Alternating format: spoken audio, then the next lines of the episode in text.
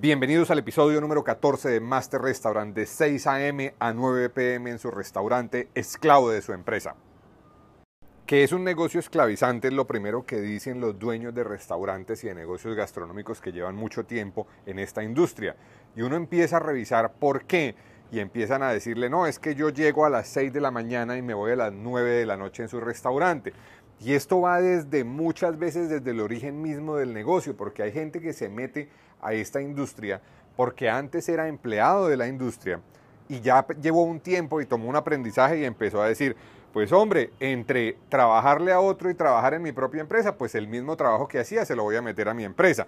Sin embargo, esa lógica no necesariamente es buena porque cuando uno es empleado, uno tiene a cargo un poco de labores operativas, pero cuando es dueño, la visión del dueño debe ser desde el modelo de negocio. Entonces, si uno no aprende a hacer esa separación temprano, pues la rueda del hámster lo mantiene a uno ocupado de sol a sol en el restaurante. Y si uno está metido de sol a sol, pues no es capaz de parar esa rueda en la cual uno pues tiene altos volúmenes, baja diferenciación, probablemente bajos precios, mucho trabajo y no encuentra soluciones porque no encuentra cómo alejarse por un momento y no puede parar. Entonces todos los días él tiene que hacer cosas operativas y cosas operativas, aún en personas que vienen de otras industrias y que no es el caso que vienen de trabajar en esta misma industria, les pasa exactamente igual, porque entonces ahora tienen el problema de que les falta conocimiento y entonces pues aprenden haciendo y ese aprendizaje haciendo pues tiene un costo.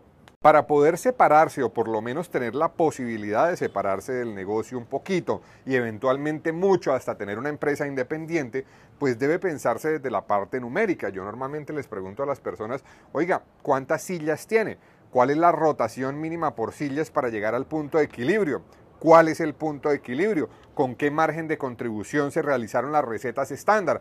Y estas son preguntas que la mayoría de personas no tienen los datos en la cabeza. Algunos los tienen metidos por allá en un software, pero ese software no necesariamente es la mejor herramienta en el sentido de que no se usa y están guardados, no está incorporado dentro del flujo de trabajo. Entonces, si esas preguntas no están, yo les digo, pues menos están las preguntas de modelo de negocio. Déjenme ver el canvas de restaurantes y modelo de negocios de negocios gastronómicos. ¿Cuál es la propuesta de valor? Entonces, esa propuesta de valor típicamente es muy genérica. Entonces yo le digo, venga, armemos desde las razones y momentos de consumo, no desde los productos, porque la gente describe típicamente su restaurante como un restaurante de pizza, un restaurante de hamburguesas, un restaurante del producto. Y esa no necesariamente es la mejor descripción. Yo digo, ¿por qué la gente viene acá? A mí me gusta colocar el ejemplo de que cuando un chico, un, hombre está intentando conquistar a una chica, a una mujer, a, la que quiere que sea su novia, cuando la lleva a un restaurante, él no la lleva a cenar, a comer, él la lleva a que ese negocio le dé puntos para que le ayude a generar valor para sí mismo. Entonces, si el negocio no entiende eso, él cree que la persona va por una hamburguesa, por un pedazo de carne, por una pizza, y pues ese no es el caso. El conocimiento por sí mismo no genera cambios. Usted va a saber esto, pero si no se obliga a parar y a pensar porque está muy ocupado para definir qué va a hacer, es probable que siga opción 1 siempre igual con un negocio plano, trabajando lo mismo durante años. Yo conozco restauranteros que llevan 10, 15 años y es el mismo negocio que tenían hace 10 o 15 años, trabajando las mismas 10 o más horas al día y pues no son capaces de parar o porque ya han parado y no encuentran soluciones porque no tienen metodología o porque les da mucho miedo que cuando hagan el análisis tengan que cerrar porque el negocio es malo. O sea, que a veces es más opción, es mejor opción parar, cerrar y buscar un trabajo. Entonces la gente dice, no, pero yo no quiero ser empleado. Yo entiendo, yo entiendo que por eso mucha gente se metió al negocio, pero por lo menos es sano ser muy claro, muy transparente con lo que está pasando en las finanzas del negocio y en lo que yo he hecho, he probado y lo que no ha funcionado. Para poder separarse del negocio se necesitan tener tres niveles. La mayoría de restaurantes trabaja con dos niveles. Estoy hablando de niveles jerárquicos dentro del organigrama. La mayoría de empresas, ¿cuál organigrama? El organigrama es un dueño y un resto de personas operativas. Entonces, eso es insuficiente. Entonces, la gente me dice, no, pero es que nuevamente la rueda del hámster, es que yo no tengo más gente porque el negocio no produce plata y no tengo más plata porque no tengo más gente, pero no más cantidad de gente operativa, porque la gente inmediatamente piensa en meseros y en cocineros, ni quieran chef, en meseros, cocineros, en mozos, como los quieran llamar.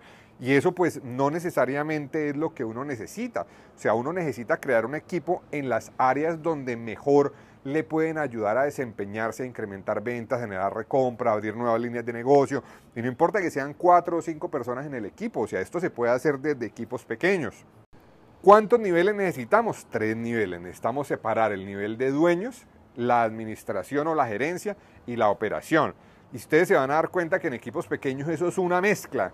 Todo el mundo hace de todo, no está muy claro, son muy amigos, hay muy poca jerarquía. Y entonces la gente dice, no, es que acá somos una familia, pero cuando uno intenta ordenar el negocio, esa familia le dice, momentico, yo no estaba haciendo eso y se dan cuenta que no eran tal familia, que siempre han sido empleados y pues ahora no quieren hacer lo que hay que hacer. Cuando uno empieza a hacer procesos de ajuste dentro del negocio, es muy común que el equipo que tenía, las personas que tenía, no se ajuste un porcentaje y se tengan que ir. No porque uno los saque necesariamente, sino porque ellos dicen, no, ahora empezaron a molestar, empezaron a exigir, se volvieron unos capitalistas, unos cerdos capitalistas. Y uno dice, ok, o sea, esta gente lo que estaba era ahí, decimos acá, de coche, tomando el pelo, relajadito. Y entonces cuando uno le dice, mire, esta es la documentación, estos son los formatos, vamos a supervisarlo, estos son los indicadores, vamos a hacer un entrenamiento y vamos a armar un sistema, porque ahí está la clave, pensar en sistemas, no solamente en personas. Entonces la gente dice, wow, esto ya no es lo que yo quería, yo quería era acá llegar tardecito, que no me dijeran nada, sin uniforme, relajado, yo poder probar mis recetas, o sea, entonces uno dice, bueno, pero eso no es una empresa, eso es un hobby, o sea, ¿qué estamos haciendo? Ahora, yo entiendo que los números no son para todo el mundo, como ningún arte, ninguna ciencia es para todo el mundo y no todo el mundo sabe de todo. Entonces uno necesita mirar, bueno, yo dónde voy mejor dentro de mi empresa, porque de pronto usted no es buen gerente, de pronto usted no es buen administrador, de pronto tiene más sentido contratar a alguien que tenga experiencia en ese orden de ideas y que pueda estar ahí, que le ayude a gerencial y usted le paga. Pero entonces usted dice, venga, metamos eso en un punto de equilibrio. El punto de equilibrio, recuerden que es la cantidad de plata que yo debo vender para que, o, unidades que yo debo vender en promedio para que ni gane ni pierda. Entonces usted dice, yo tengo que vender, a inventarme cualquier número, 10 mil dólares. Entonces el punto de equilibrio, si vendo 10 mil dólares, ¿cuántas son las utilidades? No, pues nada, porque es punto de equilibrio. Entonces si meto a un gerente, pues el punto de equilibrio sube, va a inventarme a 12 mil dólares. Entonces, o a 13 mil dólares, lo que sea. Entonces dice, claro, tengo que vender más para tener el mismo negocio. Sí, pero usted trabaja menos. Y adicionalmente el gerente, si es formado, si es entrenado, ojo con el mito del superhombre, ¿no? O sea, no hay salvadores mágicos, pero aún así, si es entrenado, pues la persona puede aportar más ideas, puede aportar más conocimiento. Estos procesos requieren esfuerzo. El otro día alguien me decía, es que todo el negocio será que se puede salvar. Yo le decía, mire, todos los negocios se pueden salvar. Lo que pasa es que no en todos los negocios tiene sentido la cantidad de esfuerzo y la cantidad de recursos y la cantidad de tiempo que hay que meterle, porque a veces toca volverse a inventar todo toca volver a inventarse la propuesta de valor. El portafolio de alimentos y bebidas, que es el primer elemento, no funciona. El diseño de las instalaciones físicas tampoco funciona, ni siquiera la ubicación funciona. Eh, no hay diseño de servicio, entonces hay que hacer el diseño de servicio. No hay canales abiertos para delivery, ni para, ni para B2C, ni para B2B, no hay nada. Entonces toca inventarse todo de cero. Entonces la gente dice, uy, no, pero qué trabajo tan tremendo. Pues entonces ahí está el tema. Todos se pueden salvar si uno está dispuesto a meterle el esfuerzo. Por eso es que hay que uno preguntarse, oiga, ¿yo por qué estoy metido en esta industria? ¿Qué es lo que me gusta? ¿Qué es lo que yo deseo? Porque a veces nos metemos desde la supervivencia, ¿no? Desde, bueno, esto es lo que produce para comer y, y eso pues no está mal. Pero con el paso del tiempo uno debe buscar cómo darle un toque superior para que eso le ayude a uno a moverse y hacerse preguntas más elevadas, preguntas como, oiga, ¿yo qué debería estar haciendo?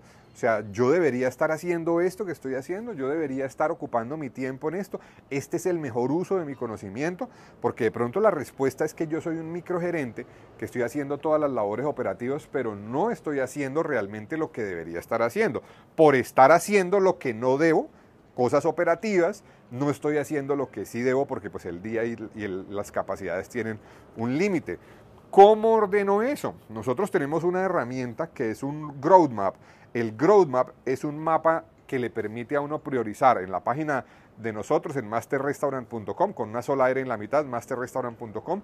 Tenemos un blog y dentro del blog tenemos las herramientas y ahí está el mapa de crecimiento. El mapa de crecimiento le permite a uno priorizar las actividades, las funciones para llegar a ese negocio que uno quiere por los cuatro elementos claves de la propuesta de valor. Entonces, en alimentos y bebidas, en instalaciones físicas, en diseño de servicio, en canales y modelos de venta, ¿qué hay que hacer?